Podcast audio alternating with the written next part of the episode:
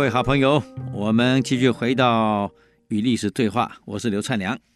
刚刚讲到张良之计，让函谷关守将能够不受牵制，好像是战了半天，哇呀，打打打打了半天，输掉了头，是这个被兼并掉了。所以我不是不战而降，也保住了，而且也投降了，什么都面面都俱到了，问题也解决了，是真聪明。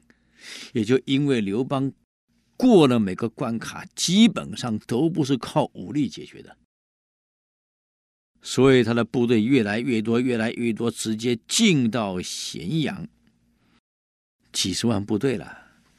那么刘邦进咸阳，我们就可以看出这个人到底会不会成功。风范很重要啊。刘邦到了咸阳的时候，子婴这个人，其实他这个人是个性很温和，嗯，他自己知道已经保不住了。所以率文武百官家属出城，跪在地上，拿着玉玺投降。刘邦是坐在马车上来的，战车上来的，哇啦哇啦哇啦哇啦进来了。看到子婴跪在那儿，一般人会怎么办？我们都晓得，项羽后来进咸阳城后，对秦始皇。这家族就是嬴氏一族怎么处理？尤其是子婴，人都投降了嘛，把他全族统统腰斩，这是不好，造成秦民的反感啊。那刘邦不是这样处理的，既然人家愿意投降，刘邦讲过，只要凡是投降的，绝对不能杀，一定要善待俘虏。这可是刘邦一再给萧何讲的话。我们汉军。一定要善待俘虏，绝不杀俘虏。甚至于后来刘邦进巴蜀，那个逃兵很多呀，因为都是江东来的嘛，华东来的孩子，现在进到巴蜀不毛遂，大家都以为去那里会死了，怎么办？何况秦都灭灭亡了，我们已经不要打仗了嘛，干嘛还打仗？我回家种田，都想回家种田，都逃兵，逃兵被抓了。将领跟刘邦讲：“每天逃兵两三百人，这样逃下去没兵了。”刘邦问他们：“你们为什么逃兵？”大王，战争不是结束了吗？我们都是农民啊，我们只想回家种田，过安稳的日子。哎，刘邦叹一口气：“是啊，我也想过安稳的日子。”这样好了，想跟我走的就走，想回家的跟你们的领导登记，发三天的粮食跟盘缠，让他们走吧。哪有这样好的领导？你想想看，逃兵还给钱，还给粮食。所以后来这韩信问问问这个刘邦，汉王，逃兵逃了。呃，那时候韩信还没有当大将军哦。有一次问汉王啊，当时逃兵逃，你没有军法处理，等于没有军纪，一个没有军纪的部队怎么打仗？哪有逃兵你给钱给粮食的呀？刘邦说，打仗的目的是什么？是为了和平，为了有安定的社会。暴秦既然亡了，老百姓都是农民。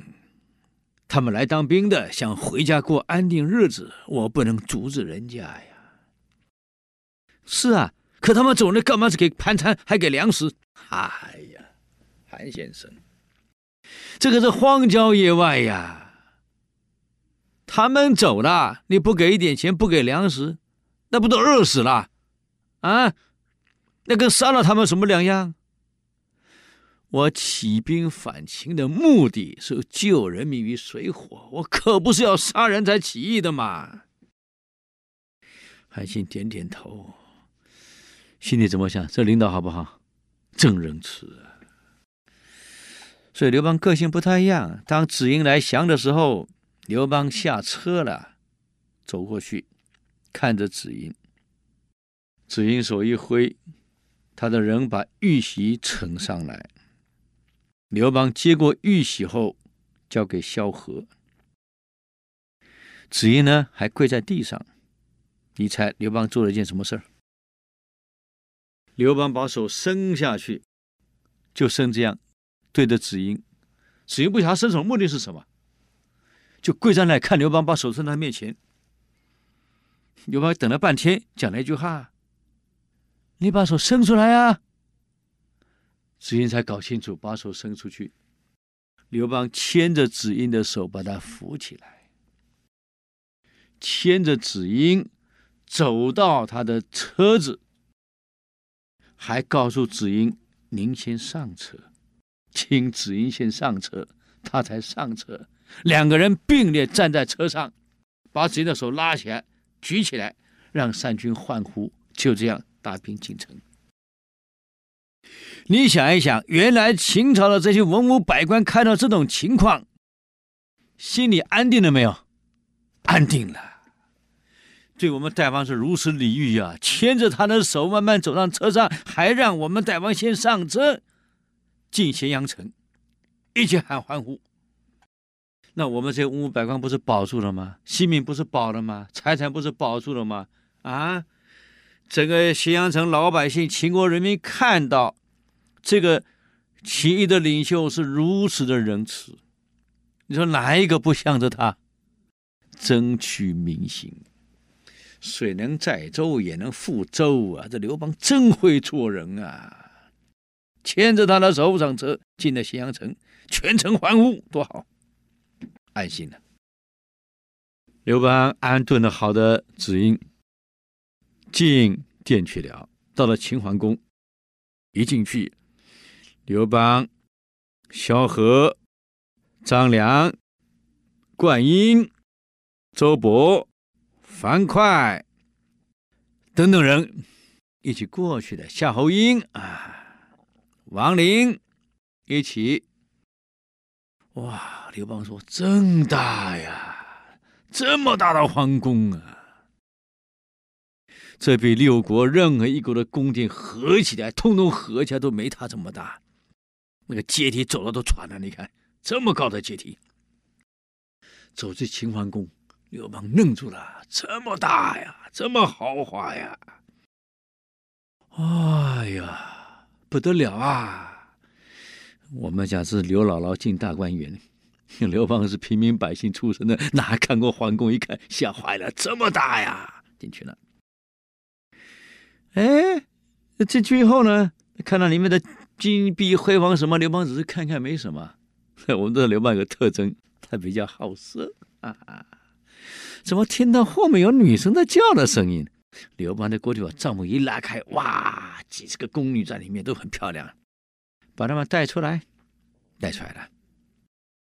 刘邦问了：“你们谁是胡亥的女人啊？”这几十个说：“我们都是。”哈哈，这么多呀！啊，那么胡亥最宠幸的是哪几位呀？有两个就跪下去，我们两个。刘邦过去看看，就把两个人牵起来进去了，告诉三军放假三天，走了。你看，所以刘邦是看到两个女人后就醉了，这一醉怎么办？那对整个汉王朝建立不是有影响吗？哦，到底有什么影响呢？今天呢，就给各位。谈到这个地方，与历史对话，我们下周再见，谢谢你们。